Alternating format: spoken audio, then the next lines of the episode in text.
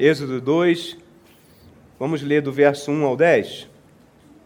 Um homem da tribo de Levi casou-se com uma mulher da mesma tribo, e ela engravidou e deu luz a um filho. Vendo que ele era bonito, ela o escondeu por três meses. Quando já não podia mais escondê-lo, pegou um cesto feito de junco e o vedou com piche e betume. Colocou nele o menino e deixou o cesto entre os juncos, à margem do rio Nilo. A irmã do menino ficou observando de longe para ver o que lhe aconteceria. A filha do Faraó descera ao Nilo para tomar banho. Enquanto isso, as suas servas andavam pela margem do rio. Nisso, ela viu o cesto entre os juncos e mandou sua criada apanhá-lo. Ao abri-lo, viu um bebê chorando. Ficou com pena dele e disse: Este menino é dos hebreus. Então a irmã do menino aproximou-se e perguntou à filha do Faraó: A senhora quer que eu vá chamar uma mulher dos hebreus para amamentar e criar o menino? Quero, respondeu ela. E a moça foi chamar a mãe do menino. Então, a filha do Faraó disse à mulher: Leve este menino e amamente-o para mim, e eu lhe pagarei por isso. A mulher levou o menino e o amamentou. Tendo o menino crescido, ela o levou à filha do Faraó, que o adotou e lhe deu o nome de Moisés Moshe, porque eu o tirei das águas. Agora, passe aí algumas folhinhas, vai lá no capítulo 6 de Êxodo. Vamos ver o nome dessa mãe? 6:20. Aham tomou por mulher sua tia Joquebede, que lhe deu a luz. Arão e Moisés. Aham viveu 137 anos. Então, o nome da mãe de Moisés era Joquebed. Dê um abraço no seu irmão mais uma vez. Fale assim que o Senhor possa falar contigo nessa noite. Podem sentar. Queridos, o título da mensagem de hoje é Duas Mães Especiais, que é uma mensagem que o Espírito Santo colocou no meu coração para todas as mães aqui presentes, para as futuras mamães, que aqui tem muitas futuras mamães também, e que essa mensagem que o Espírito Santo possa falar nessa noite no seu coração. Peguei exemplo de duas mulheres de Deus que a Bíblia fala muito pouco sobre elas. Então vamos ver o que, essas mulheres, o que, que essas mães têm para nos ensinar. Não existe, irmãos, nada mais complexo e nada mais recompensador do que ser mãe. Acho que se você pegar o curso de pós-graduação mais difícil do mundo, sei lá, um MIT, uma Harvard, pegar um curso de pós-doutorado nestes locais não se compara com a complexidade de ser mãe. É muito difícil ser mãe e muito recompensador ao mesmo tempo, porque a mãe ela tem que ter uma inteligência para cuidar, para criar seu filho em várias fases. Na infância, ela tem que adotar uma abordagem. Na pré-adolescência, ela tem que adotar outra abordagem. Na adolescência, outra abordagem. Como jovens, a mãe tem que já fazer uma outra abordagem. E como adultos também, a mãe tem que fazer uma outra abordagem totalmente diferente. Cada uma diferente da outra. Mas hoje em dia a gente ouve muito, não sei se vocês ouvem, eu pelo menos ouço bastante isso, que está cada vez mais difícil ser mãe nesse mundo complicado que a gente está vivendo. Tem pessoas até que nem querem ser mães, porque ficam vendo as notícias na televisão, uma espiral de violência, de drogas, de prostituição, tem medo de criar o filho num mundo que está ficando mal a cada dia que passa. Existe esse temor. Algumas pessoas, inclusive, chegam a falar que parece até aquela época de Jerusalém, quando Jesus previu a destruição de Jerusalém, e Jesus falou para as mães: Bem-aventuradas as mães que são estéreis, que não vão amamentar os seus filhos, porque dias de violência virão por aí. Mas eu queria falar para vocês que isso não é uma coisa, coisa marcante dessa época, porque esse mundo que nós habitamos já é no maligno. Então, essas escaladas de violência e maldade, elas sempre existiram, desde que Adão se separou do Deus e passou a viver uma vida independente. O pecado entrou no mundo. Então, isso faz parte da nossa sociedade que nós vivemos. Você vê de Gênesis e Apocalipse, você vê Satanás sempre tentando destruir a maternidade, sempre tentando destruir a mãe. Por quê? Porque a promessa de regeneração da humanidade, Deus deu para uma mãe.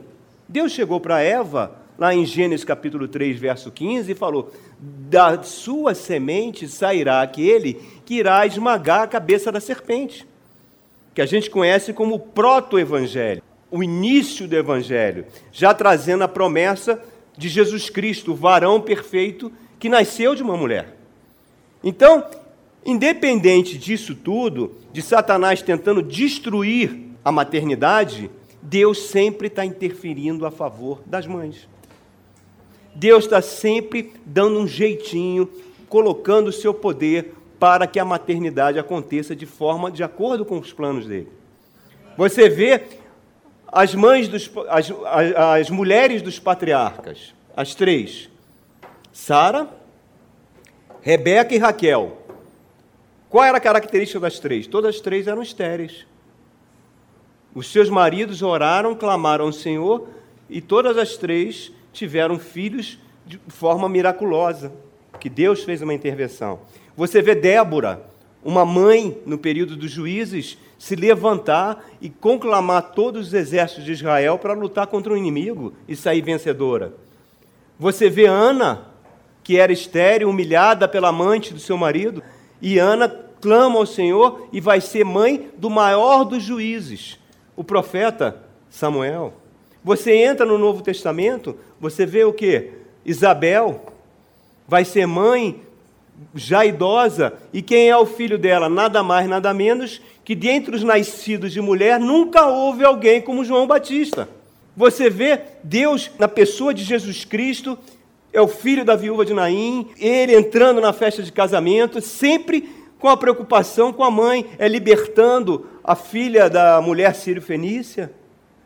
É sempre Deus interferindo de forma favorável, amorosa em relação à mãe, até chegar em Maria, Miriam.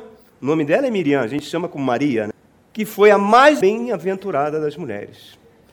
Mas hoje eu quero falar de duas mulheres que não são muito faladas na Bíblia. Uma, o nomezinho dela é Joquebede, que significa em hebraico Yosheved, que significa o Senhor, o Iavé, é a minha glória. Lindo, né? Então, nome para vocês botarem na sua filhinha, Joquebedinha. E a outra mulher que nós vamos ouvir falar é Zípora, ou Zifora, a mulher de Moisés. Então vamos falar primeiro dessa mulher aqui, Joquebede. Ela é a mãe de Arão, é a mãe de Miriam e a mãe de Moisés. Né? Miriam era mais velha. E Zífora é esposa de Moisés e vai ser a mãe de Gerson, filho de Moisés. Qual é o contexto que nós estamos vendo aqui? Quando José, é, o governador do Egito, abaixo do faraó, ele traz os seus irmãos, os filhos dos seus irmãos, e eles vão viver na terra de Gozém, às margens do rio Nilo.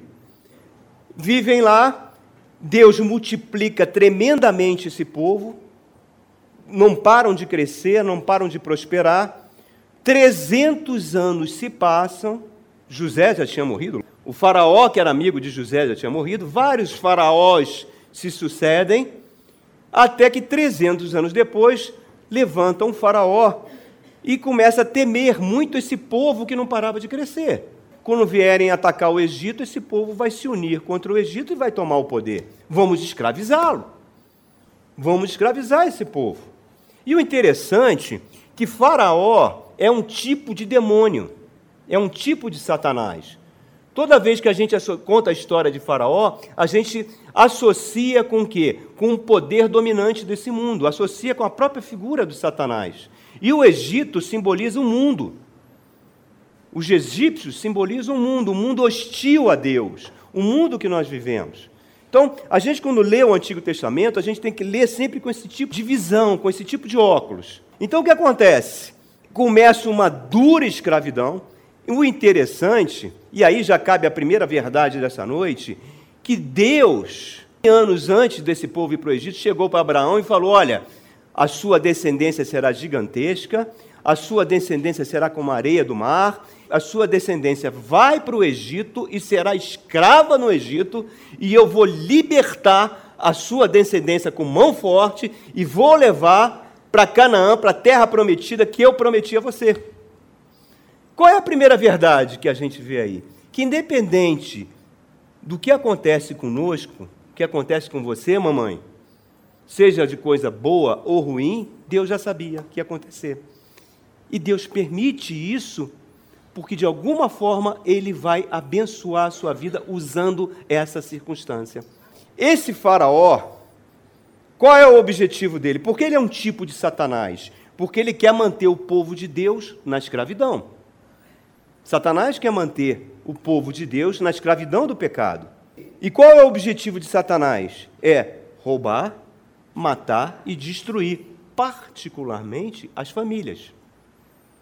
Ele visa a família porque, se ele conseguir destruir um lar, ele destrói tudo. Ele destrói a sociedade, destrói tudo. Então, um alvo sempre é a família. Então, olha só: esse povo se multiplica, e aí Satanás dá a seguinte ordem na pessoa do Faraó. Tudo isso está em Êxodo 1. Estou contando o contexto para a gente chegar nisso. Ele fala o seguinte: todo bebê hebreu que nascer, as parteiras têm que matar. E começa uma matança das crianças quando nascem, os meninos hebreus. Duas parteiras, que a Bíblia preservou o nome delas, Sifrá e Puá, se recusam a cumprir a ordem do faraó, se recusam a cumprir essa ordem de morte, arriscando a sua própria vida, ousam desafiar a tirania dos faraó e não cumprem isso. O faraó chama elas, elas falam: não, mas as mulheres hebreias são muito fortes, na hora que ela tem que dar a luz, quando eu chego para tirar a criança, a criança já nasceu. E elas, de alguma forma, desobedecerem a Faraó, preservaram Moisés. Moisés ia ser morto nisso. O primeiro livramento já aconteceu. O que, que a Bíblia fala? Que Deus abençoou profundamente Cifrá e Poá era impossível naquela época mulheres de uma profissão tão simples terem casas próprias dela. A Bíblia diz que Deus deu casa para elas, deu família, filhos e foram muito felizes. Olha que coisa linda, irmãos. Segunda verdade dessa mensagem dessa noite. Ainda não são as verdades principais, mas são verdades secundárias. É que todo gesto de favor, cada gesto de favor que você faz para alguém do povo de Deus, você está fazendo para Deus.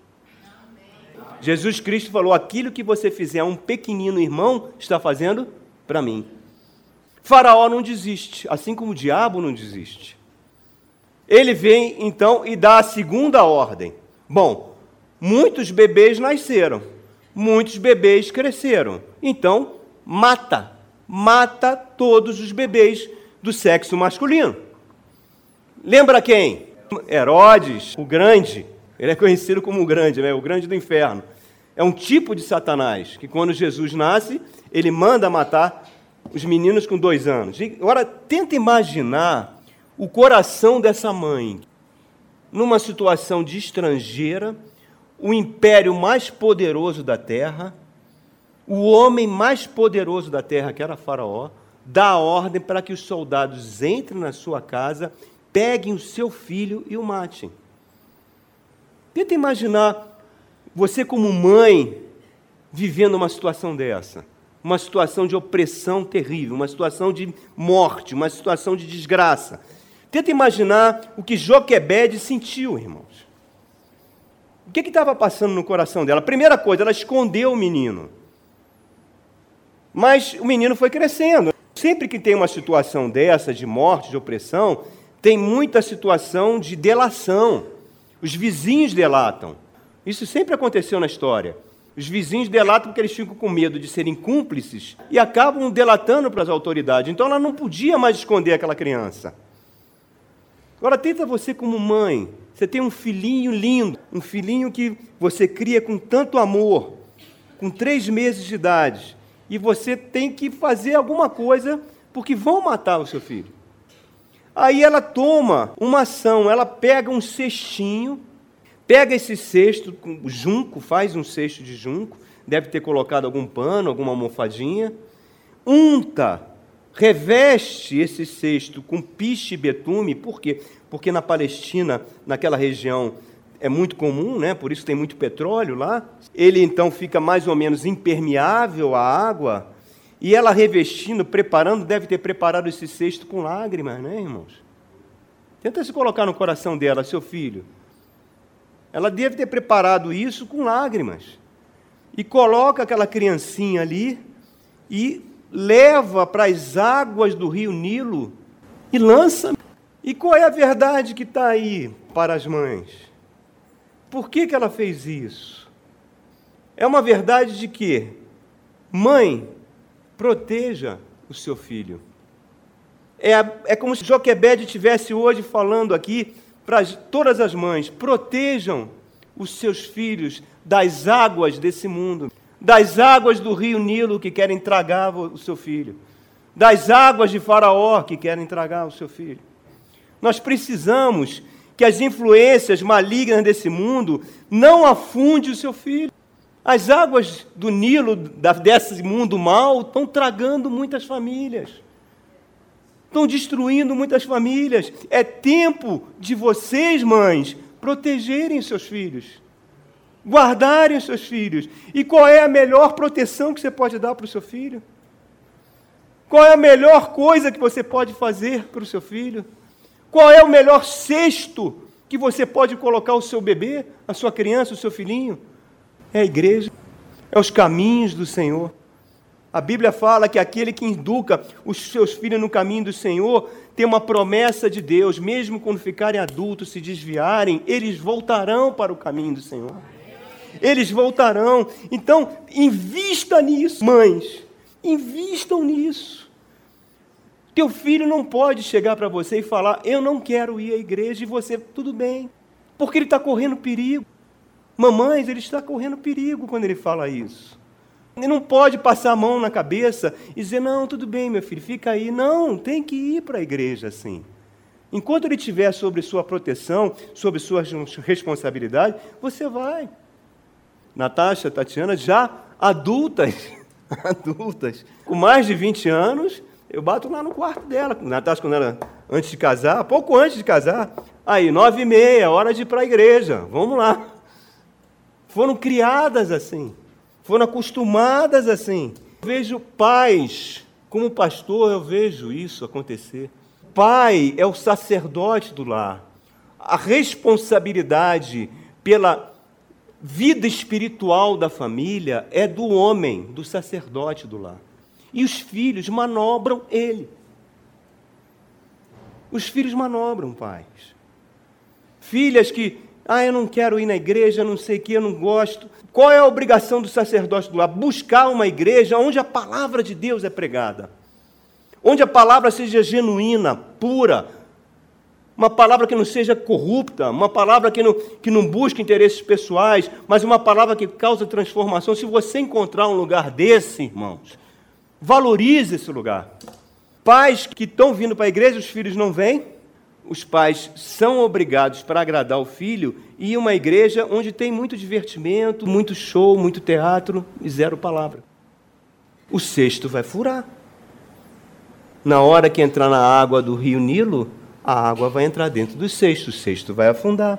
Faraó só tem um objetivo: matar a sua família, destruir a sua família. E a mãe é dotada de faculdades espirituais. O pai não tem. A mãe tem esse sexto sentido de perceber o mal entrando dentro de casa. O perigo entrando de forma invisível, de forma destruidora. Ela está vigiando para enfrentar demônios. Não existe meios humanos que enfrentam demônios. Não é você dando uma boa educação para o seu filho que você vai enfrentar os demônios. Não é colocando ele numa boa escola que você vai enfrentar os demônios. Não é você escolhendo amizades de pessoas respeitáveis que você vai enfrentar demônios. Um casal de médicos tinha um filho e eles selecionavam as amizades dos filhos. E queriam só amizades que filhos de outros médicos. E tinha um médico muito famoso aqui em Brasília, cujo filho mais velho tinha a mesma idade do filho do casal, e eles falaram: graças a Deus, encontramos aqui uma amizade perfeita. E foi ele que viciou o filho dele em crack. A amizade perfeita está na igreja, irmãos. Em pessoas que nasceram de novo, em pessoas que estão caminhando com o Senhor. As mães, elas foram dotadas desse sexto sentido para ver o mal. Às vezes é muito comum, perdoe o que eu vou falar aqui, é muito comum, é muito comum jovens, mocinhas, pré-adolescentes serem violentados sexualmente pelos tios, gente boas, pelos alguém da família, gente boa, pelo parente mais próximo, por padres.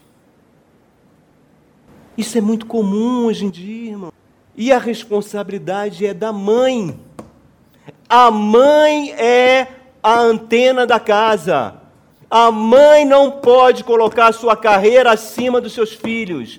A mãe não pode colocar a proteção dos seus filhos abaixo de qualquer outro interesse, senão o cesto vai afundar. Vai entrar água nesse cesto. Saiba dizer não. Saiba impor limite para os seus filhos. Mãe não é para ser a melhor amiga de filha, não. Mãe é para ser mãe. É saber colocar limites, colocar distância. Para que os filhos enxerguem na mãe, na hora que tiver a dor, na hora que ele vê Faraó se aproximando dele, encontrar naquela mulher uma mulher de Deus, uma mulher de oração. Uma Joquebede ali. Nós precisamos disso.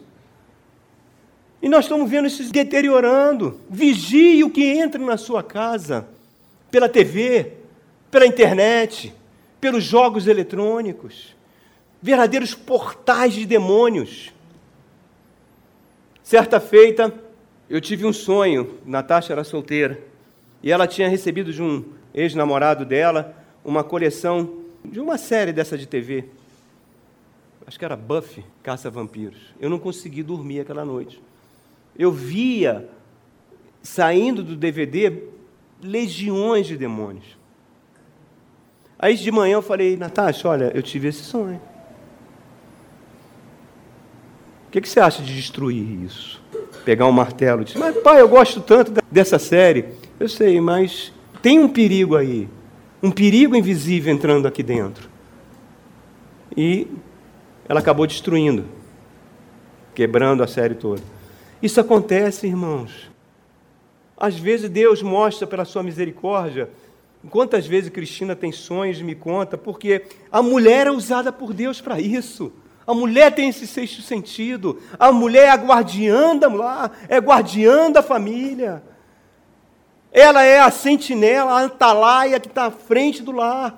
Por isso que se a mulher não conseguir sustentar o lar, o lar desaba, meu irmão. Não é, pode o marido ir embora, mas se a mãe for embora, destrói tudo. Destrói tudo. É um esteio do lame. E o que, que representa esse cesto? Esse cesto com betume, com piche, para não afundar na água. É um tipo de quê? De igreja. Um lugar de proteção. Um lugar de cuidado da família um lugar da palavra. A arca de Noé não é um tipo de igreja, certo? Deus, não vimos hoje de manhã que Deus detonou a humanidade preservou a arca. A humanidade não mudou, continua a mesma humanidade má antes de Noé. E Deus não detona por causa do Espírito Santo na igreja. Na hora que o Espírito Santo foi embora, fechou a porta da igreja, o anticristo vai vir. E aí só vai vir um caos. Quem está segurando o caos nesse planeta é a igreja. É o melhor lugar do mundo. É o melhor lugar da sua família. Então, mamãe, mamãe querida, não faça na hora da mesa um lugar de comentários de críticas à igreja, de crítica a pastores.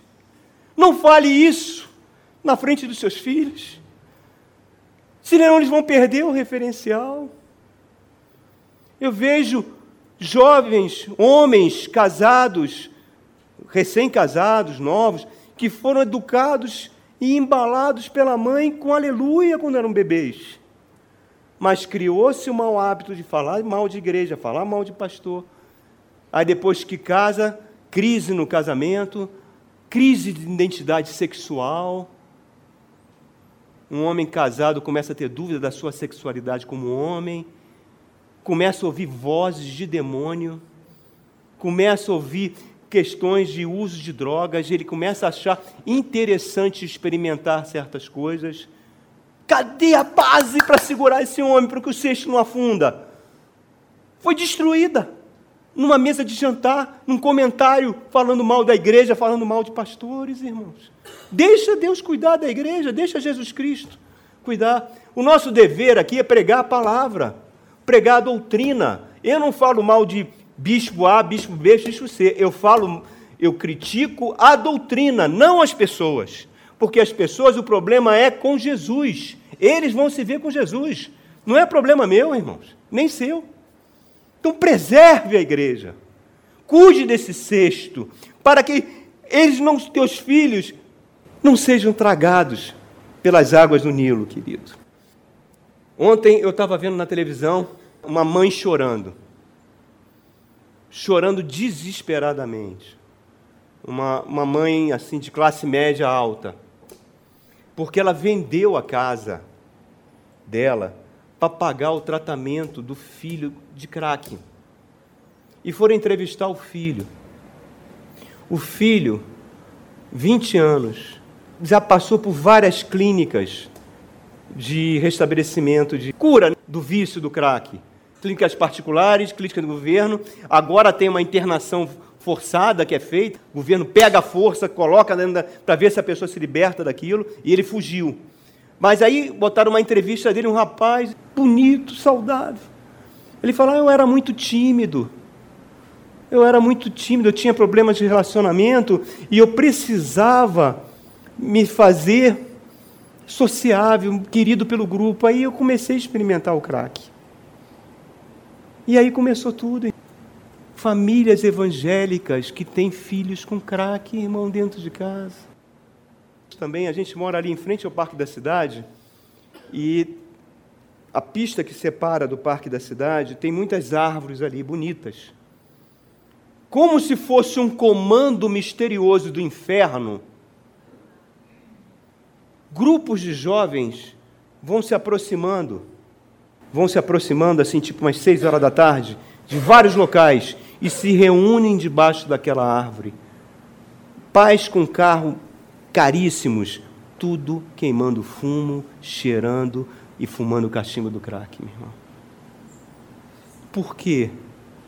Tenho certeza, irmãos, não quero acusar, tenho certeza que são mães não envolveram esse cesto com piche, com betume e, e proteger os seus filhos.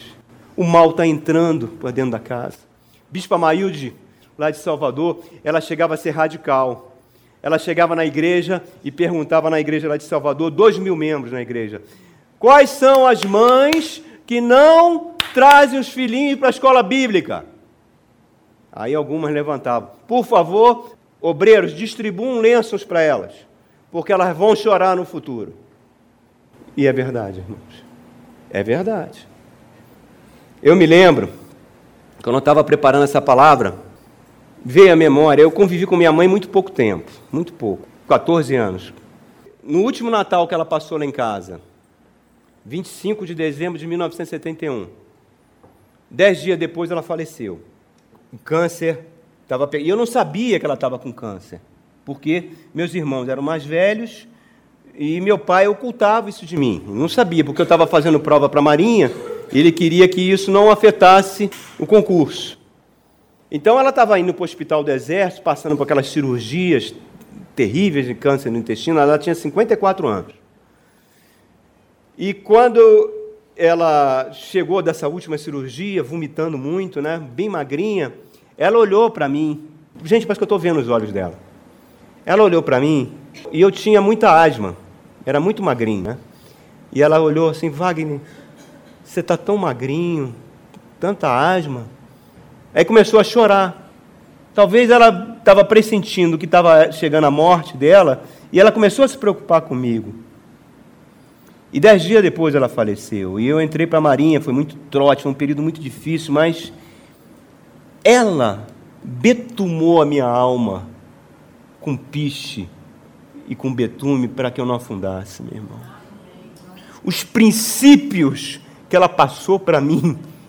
Eu me lembro que eu sentava aos pés dela na máquina de costura e ela passava para mim, ela contava a história de Salomão, de Davi, ela me dava a Bíblia para ler, ela passava esses princípios. E foi isso que me levou até onde eu estou hoje. A minha família chegou até hoje, meu. Porque ela foi uma Joquebede, irmãos. Então, mães, mamães queridas, sejam assim. A quarta verdade que eu vejo nessa história de Joquebede é que ela pega o cesto. Irmãos, eu tento me colocar. A gente, como homem, tem dificuldade nisso. É difícil a gente se colocar no lugar de uma mãe, que a mãe é totalmente emoção pura, né? Nós somos mais racionais. Mas a mãe, ela tem aquele amor, ela morre. Ela, se tiver que encarar um ônibus para salvar um filho, ela faz isso. Ela levanta, arranca. A gente ouve até histórias de mãe que levantaram o carro para tirar o filho. É um poder, é uma leoa. A mulher que é mãe é uma leoa.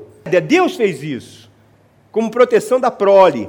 Então ela, quando coloca esse cestinho no rio, para o rio levar o cestinho, né? e esse nome lindo que ela tem, Joquebede, que significa o Senhor é minha glória, e a Vé é minha glória, já mostra que era uma mulher de fé, irmãos, de fé, de fé. Porque na hora que ela colocou, é como se ela entregasse o filho nas mãos de Deus. E essa é a quarta verdade que eu queria partilhar com os irmãos, principalmente com as mães. Mães, entreguem a vida dos seus filhos nas mãos de Deus, porque os seus filhos não são seus, são emprestados por Deus, pertencem a eles. A rebeldia dos filhos é uma coisa que todo pai e mãe tem que lidar, correto? A gente espera que aquilo durante uma certa idade pare. A gente fica torcendo que um filho não fique rebelde depois de 25, 26 anos, mas cada vez está a gente se frustra mais com isso. Vai ficando mais coroa, ele mais rebelde fica. Mas a rebeldia ela tem que ser tratada e lidada, primeiro, com amor, claro, não é com violência, é com amor. E segundo, com disciplina, claro, impondo limites. Mas o mais importante, o mais importante para uma Joquebede que quer ser mãe é entregar os seus filhos na mão de Deus. E como é mãe que você entrega? Orando por eles. Orando por eles orando por eles. Reparem a sucessão de milagres que aconteceu aqui. A gente passa pelo texto bíblico com muita rapidez, mas tem uma sucessão de milagres. Primeiro, ela coloca o Moisés no cesto e lança. O cesto vai e para na margem. E quem vai tomar banho na margem? A filha do inimigo a filha do Satanás, que deu a ordem para matar todas as crianças. A princesa do Egito, o rio Nilo é gigantesco. Vocês estão vendo? O rio Nilo é gigantesco. É o maior rio do mundo. O Amazonas é o segundo em, em comprimento. O Amazonas é o primeiro em vazão d'água. Mas o Nilo é o maior do mundo. A filha do faraó sai com suas mucamas para tomar banho e para exatamente no lugar que o cesto estava. Isso é milagre, irmão. E isso acontece na vida do povo de Deus, são as Jesuscidências. Não existe coincidência para quem está debaixo de aliança com o Senhor. São as Jesuscidências, que aos olhos do mundo é loucura. Ela chega e olha o segundo milagre. Lembre-se que o pai mandou matar todos os meninos. Ela olha para aquela criança e a Bíblia diz que o coração dela foi movido por compaixão. A palavra de Deus fala em Provérbios que Deus, assim como move as águas de um rio, ele move o coração do rei de acordo com o que ele quer. As pessoas que estão acima de você, no seu trabalho, na sua profissão, são os reis. E Deus move o coração dessas pessoas de acordo com as suas orações. João Wesley falou: Deus não faz nada na terra dos homens a não ser em resposta à oração. A oração é que move a Deus. Aí vem o outro milagre. O outro milagre. Quando aquela criancinha chega ali e ela se fica chorando e fica, é, digamos assim, compadecida, achou a criança linda, a gente observa o seguinte: quem se aproxima? Miriam, a irmã mais velha. A atitude de Miriam é fantástica, ela vai seguindo o cesto e a sabedoria que ela aborda a filha de Faraó é algo lindo. Ela chega para a filha de Faraó. A senhora não deseja que eu chame uma mãe hebreia para amamentar a criança? Olha como é que ela entra de forma sutil. Ah, a filha de Faraó, sim, pode chamar. Quem ela vai chamar, irmãos?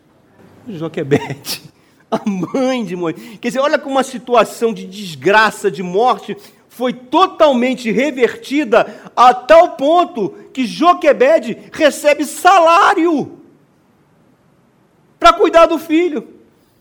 Além de não perder o filho, além de salvar o filho, vai amamentar, vai cuidar daquela criança, ainda vai receber dinheiro por isso.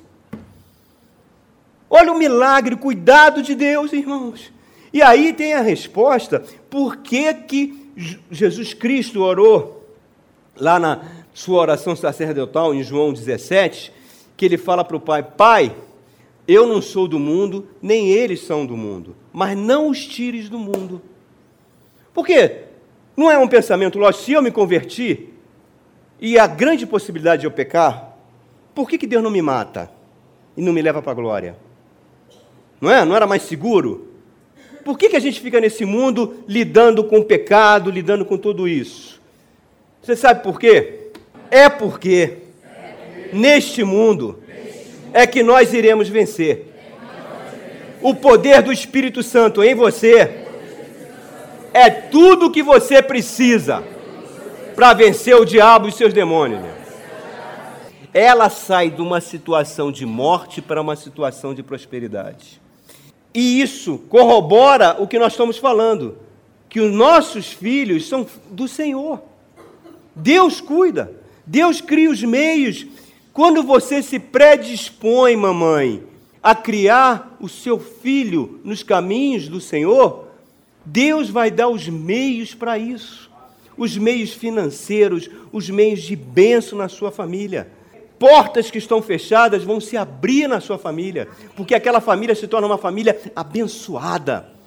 Aquele lá se torna um lugar do Espírito Santo reina, meu isso é lindo demais. E a quinta verdade que Joquebed nos ensina, vamos ver o verso 10. Olha lá, em Êxodo 2,10. Fala assim: Tendo o menino crescido, ela o levou à filha do Faraó, que o adotou, e lhe deu o nome de Moisés, dizendo: Porque eu tirei das águas. Então, Moshe significa tirado das águas. Okay? Moshe Dayan, o grande general de Israel. Moisés significa aquele que foi tirado das águas. Observe, qual é a verdade que está aqui nesse verso 10? E é a quinta verdade das oito que nós vamos falar nessa noite. Estamos falando. É, mamãe, saiba que existe um tempo que você tem que liberar os seus filhos. Ah, irmão, isso é uma ferida. Isso é um ponto complicado mesmo. Ela criou Moisés, deu a base para Moisés. Moisés já estava um rapazinho, deve ter sido há muito tempo. Ela educou Moisés nas leis do Senhor, tanto educou nas leis do Senhor, que ele volta depois com 40 anos e vai matar um egípcio que estava matando alguém do povo dele.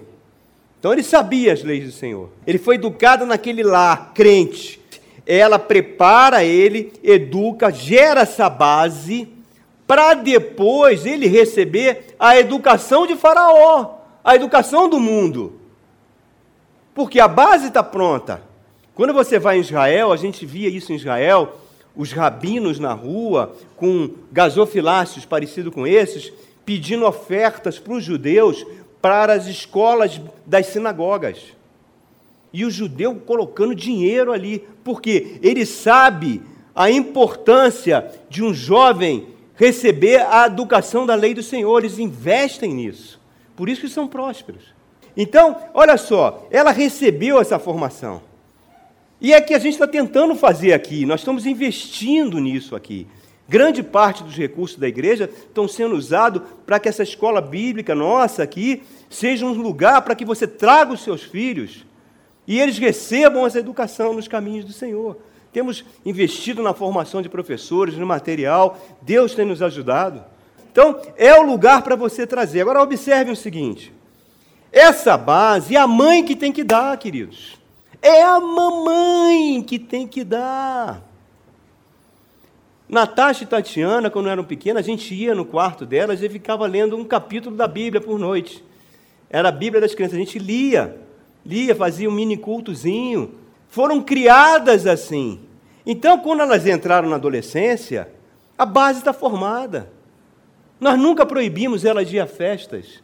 Nunca proibimos elas de dançarem. Nunca. Elas estão aí, podem falar. Nunca. Elas iam para. Porque eu e a mãe delas, a Cristina, tínhamos a confiança que a base que nós tínhamos dado para elas era boa. Quando a base do filho é boa, ele pode frequentar qualquer lugar, que aquele lugar não contamina. Não contamina. Aí você vê muitos jovens que são tolhidos, que são presos, depois que ele começa a ter um contatozinho com o que é proibido, mergulha no pecado a papuda está cheia de crentes evangélicos. Foram reprimidos, que não teve uma educação correta, uma educação bíblica. Quantas adolescentes grávidas nas igrejas? Por que, que isso acontece?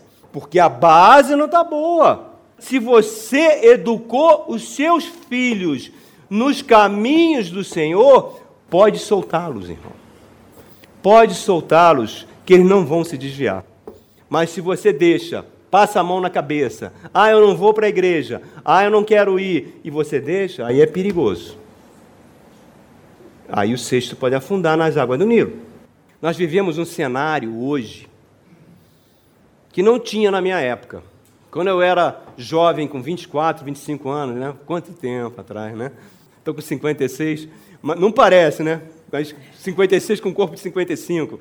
E quando a gente estava se formando, saindo da academia, começando a vida profissional, a minha geração havia um desejo da gente sair da casa dos nossos pais e constituir a nossa casa, de querer começar a nossa vida. Alguns casavam cedo, alguns namoravam para casar. Havia essa preocupação.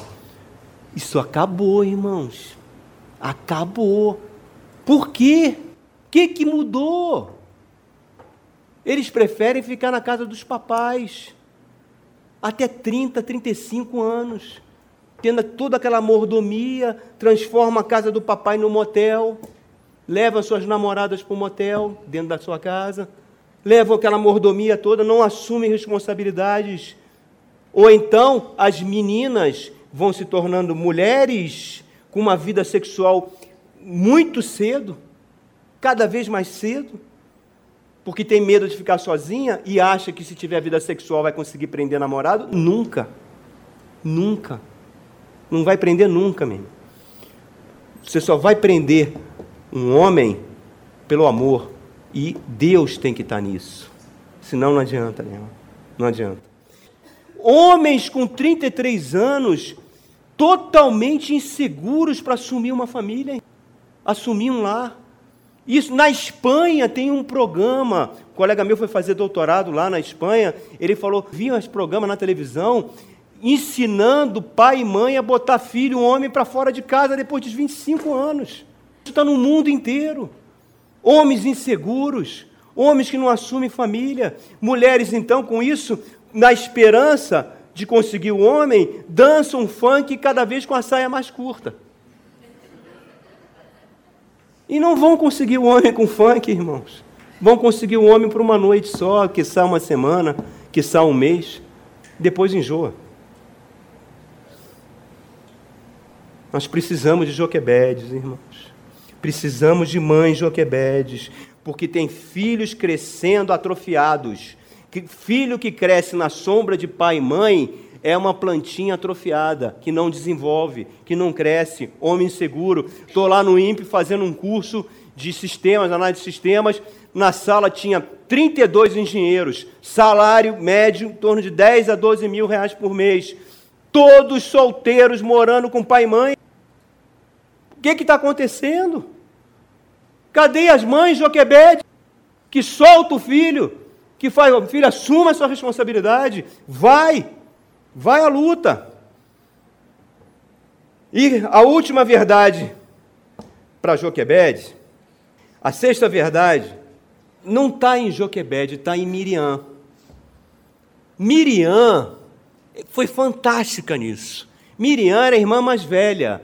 Miriam, quando viu o cestinho indo pelos. Lá foi ela vigiar o cestinho. O que, que ia acontecer com meu irmão? O que, que vão fazer com meu irmão? Se não fosse a interferência de Miriam, Moisés não teria sido o grande Moisés. Como foi criado? Como é que Miriam se tornou assim? Zelosa pelos seus irmãos. Irmãos que um protege o outro, um cuida do outro. Os irmãos hoje em dia não estão nem aí para os outros irmãos. Não estão nem aí, não cuidam, não querem saber, cada um só quer saber de si. Por que, que tem essa proteção? Porque Joquebede plantou isso no lar, meu irmão. Plantou. Irmão que cuida, irmão que chega. Tem mães que fazem verdadeiras tragédias. Sabe como é que elas fazem? Elas preferem um filho em relação ao outro. Ela demonstra mais amor para um do que o outro. Bombas relógios que vão explodir naquela família que vão trazer inimizade entre irmãos para o resto da vida. Não sejamos assim, mamães. Deus não faz acepção de pessoas, então você não pode fazer acepção de seus filhos. Queridas mamães, o que que Joquebede plantou? Quem Moisés se tornou? Quem Moisés se tornou? Abra em Atos capítulo 7. Olha o fruto de amor de Joquebede. Atos capítulo 7 o discurso de Estevão. Já estão pensando em botar um filhinha com o nome de Joquebedinha, né? Vamos lá. Atos, vem cá, Joquebedinha. Atos 7, verso 22. Fala assim: Moisés foi educado em toda a sabedoria dos egípcios e veio a ser poderoso em palavras e obras o maior libertador, o maior profeta de Israel. Por causa de quê? A base que ele recebeu na sua casa da sua mãe, Joquebede. Influenciou a vida toda. E agora nós vamos falar da segunda mãe, Zípora. O nome lindo. Zípora. Zipurinha, vem aqui, Zipurinha. Zípora, lindo, lindo. Quem era Zípora? Filha de Jetro sacerdote de Midian. A Bíblia fala que Jetro era sacerdote do Deus Altíssimo. Jetro era descendente de Abraão. Quando Moisés foge, que ele matou um oficial egípcio e foge, ele vai para o deserto de Midian. E quando ele está no deserto, como é que ele conheceu Zípora? Ele está vendo ali os midianitas atacando as moças que cuidavam das ovelhas. Moisés levanta, bate em dois e três lá, fortão, e aí Zípora era uma dessas moças. Os dois se apaixonam e Moisés casa com ela. Ela não pertencia ao povo de Israel. Ela não pertencia. Esse Jetro vai ser um grande amigo de Moisés, vai ser um conselheiro de Moisés. Depois você pode ler, ele vai aconselhar Moisés a dividir os juízes da, pelas tribos. Mas aí eu quero ver uma passagem, quero que vocês olhem uma atitude de Zípora. Em cima dessa atitude que nós vamos falar as duas últimas verdades. Olhem aí em Êxodo, capítulo 4. Êxodo 4, verso 24. Numa hospedaria, ao longo do caminho, Iavé foi ao encontro de Moisés e procurou matá-lo. Olha que coisa estranha, irmãos. Iavé foi matar Moisés. Mas Zípora pegou uma pedra afiada e cortou o prepúcio do seu filho, que era Gerson, e tocou os pés de Moisés e disse: Você para mim é um marido de sangue. Ela disse: Marido de sangue referindo à circuncisão. Nessa ocasião, o Senhor o deixou. Vamos entender isso. Em Êxodo 3 acontece o chamado de Moisés.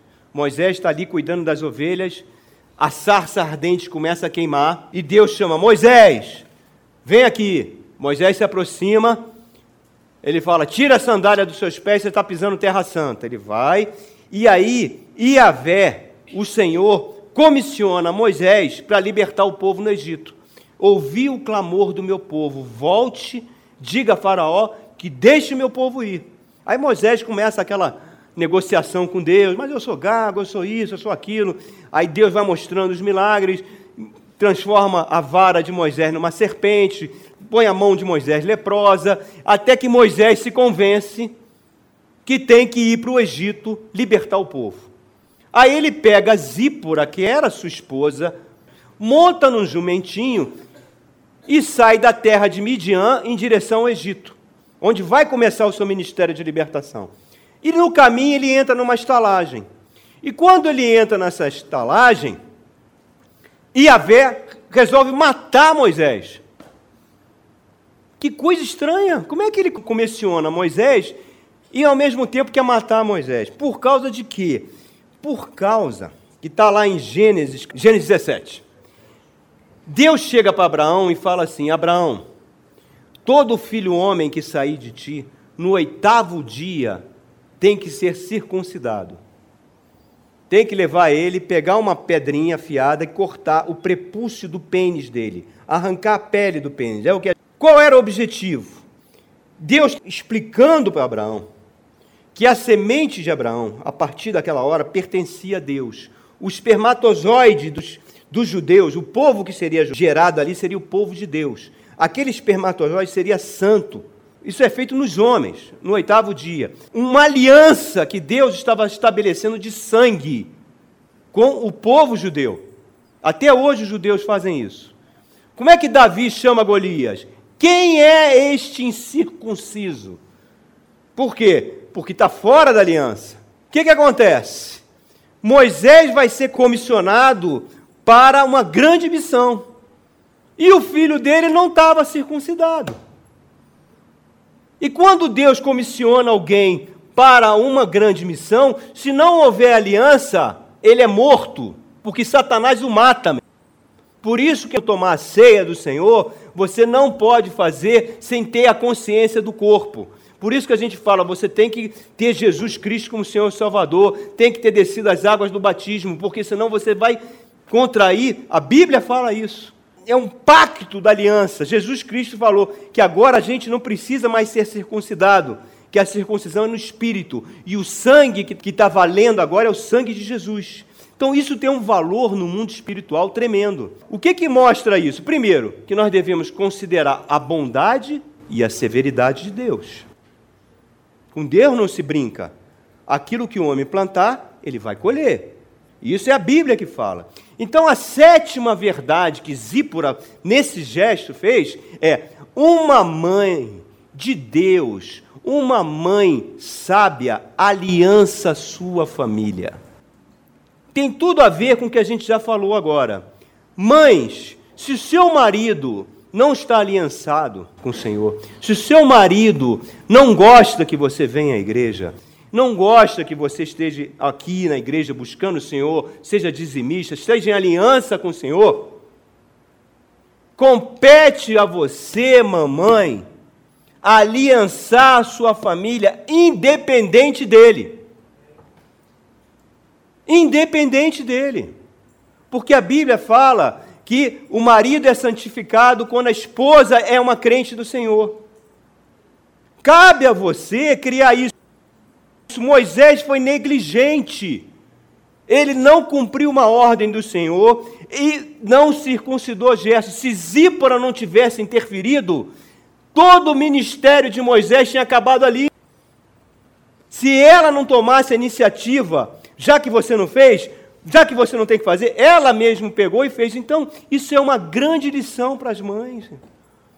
Eu vejo histórias de família que maridos hostis, que eram hostis, mas a mãe fazia um mini culto doméstico em casa. Levava os filhos para a igreja. E no final, Deus honrou essas mães e esses maridos vieram para o Senhor, meu. Vários e vários e vários testemunhos disso. Deus conta com você, mamãe, para levar a sua família para o Senhor. Assim como Zípora, que não era uma mulher de aliança com o Senhor, mas era uma mulher que estava ali, companheira de Moisés, e levou ao Senhor. As mães de joelhos perante Deus terão a sua família em pé diante de Deus. E essa é uma grande verdade. E a última verdade dessa noite, também relacionada a Zípora. Provérbios 14, 1 fala. Olha o que, que fala da mulher, da mãe. Provérbios 14, 1. A mulher sábia edifica sua casa mas com as próprias mãos a tola, a insensata, derruba a sua. Quem edifica a família é a mãe. Quem edifica o lar é a mãe, não é o pai. O pai pode ser um devasso, um alcoólatra, uma pessoa totalmente entregue nas mãos de Satanás, mas a mãe segura a família. É ela que alicerça, é ela que coloca os filhos em aliança, é ela que fica de joelhos intercedendo.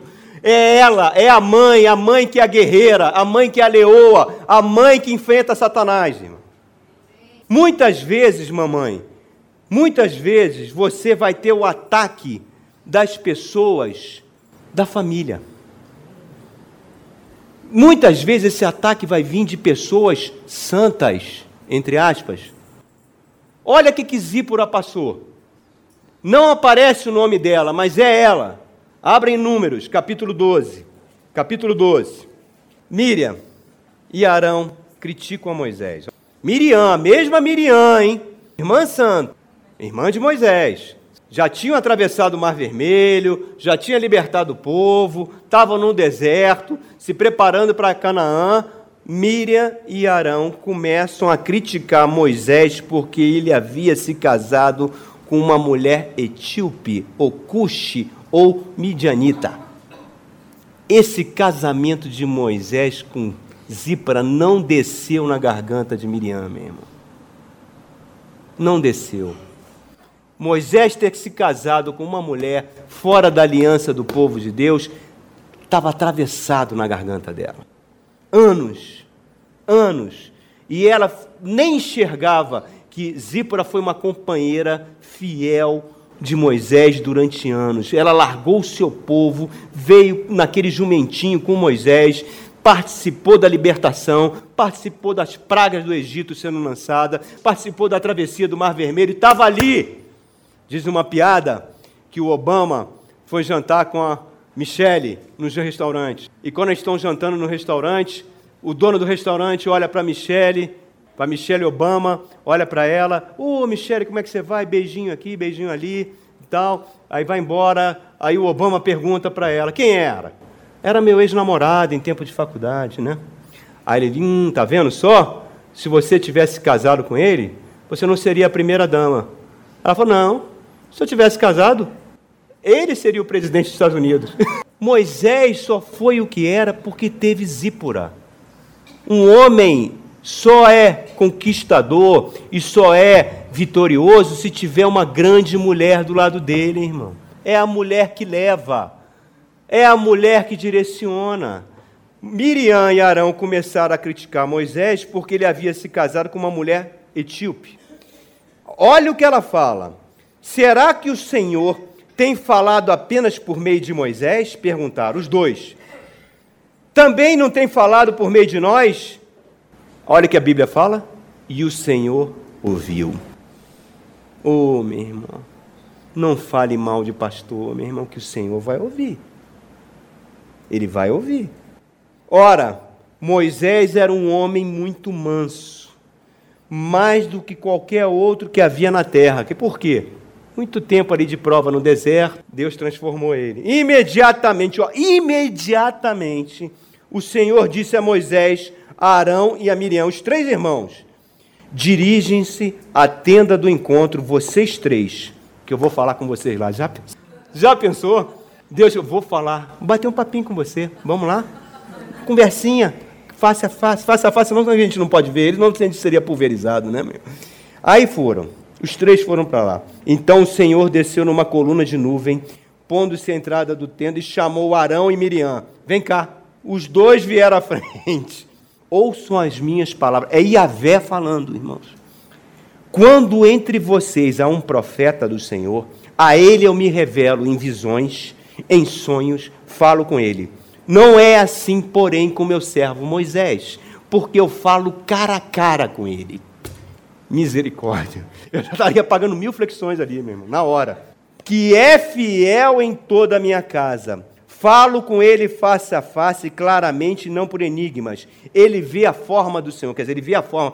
Pediu para ver a glória do Senhor e Deus falou: se você ver minha glória, você vai morrer. Entra na fenda da rocha, vou passar e você vai ver minha glória. Privilégio! Eu pego um BMW, queimo ele, taco fogo nele para ter um segundo ter a oportunidade de ver a glória do Senhor. Taco fogo em tudo que eu tenho. Por que vocês não temeram em criticar o meu servo Moisés? Então a ira do Senhor se acendeu contra eles e eles os deixou. Olha só, a nuvem subiu. Quando a nuvem se afastou da tenda, Miriam estava leprosa. Sua aparência era como a da neve.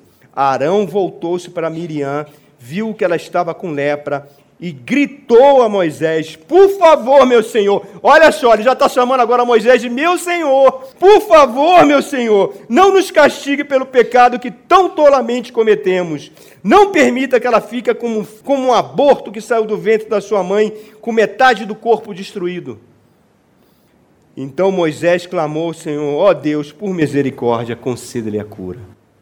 Zípora, anos sofrendo críticas de Miriam sofrendo críticas de Miriam. E você não vê na Bíblia nenhuma manifestação dela, nenhuma reação dela, porque a Bíblia fala: ao Senhor pertence a vingança, a Ele retribuirá. A mulher sábia não joga o marido contra a família, irmãos. A mulher sábia não joga o marido contra os seus pais, contra a sua sogra. A mulher sábia não fica fazendo intrigas de família. A mulher sábia se cala, aguenta calada, entrega ao Senhor, e aí ao Senhor ele vai lhe dar, ele vai gerenciar. Quantas famílias de crente, tô, é a mulher jogando o marido contra a sogra, jogando o marido contra a filha, o marido está no segundo casamento, ela joga o marido contra a filha, a filha contra o marido, o marido. É um inferno. Nós precisamos, mamães, da sabedoria de Zípora. Zípora não se defendeu o Senhor a defendeu. Joquebede e Zípora, duas mães especiais. Oito verdades aqui que nós comentamos. Quer abençoar sua casa, Deus quer abençoar o seu lar. A maternidade para Deus é fundamental. Vocês são especiais para Deus, mamães. Deus tem um plano para a família de vocês. Deus conta com vocês, meu que vocês, mamães, possam fazer a oração de Ana. Vamos ver a oração de Ana. Abram lá em 1 de Samuel, capítulo 1. A história de Ana. Ana era estéreo, pede um filho, nasce Samuel e ela volta para agradecer. E o sumo sacerdote, Eli, conversa com ela. E ela conversa com o sumo sacerdote e fala isso, que está no verso 26. Falando com o sumo sacerdote Eli. Ela fala assim: meu Senhor, juro por tua vida que eu sou a mulher que esteve aqui ao teu lado orando ao Senhor. Era este menino, ela levou Samuel, que eu pedia. O Senhor concedeu-me o pedido. Por isso, agora eu o dedico ao Senhor. Por toda a sua vida, ele será dedicado ao Senhor. E ali ele, ela adorou o Senhor. Mamães, Mamães queridas, dedique a sua família ao Senhor. Dedique os seus filhos ao Senhor. Eu queria chamar todas as mães aqui à frente. Todas as mães. Primeiro eu quero fazer uma oração pelas mães. Depois eu quero fazer uma oração para as mulheres casadas que ainda não têm filhos, que são mães em potenciais. E depois eu quero fazer por todas as mulheres. Amém? Para as mulheres solteiras. Mamães, vocês são especiais, viu? Futuras mamães, vocês são especiais. Deus conta com vocês. Amém? Vamos fazer assim com as mãos. Que o amor de Deus Pai, que a graça salvadora do Senhor Jesus Cristo, que as doces consolações do Espírito Santo de Deus estejam sobre todos nós. Uma semana abençoada. Vão com Deus. Que o Senhor vos acompanhe. Amém? Deus abençoe.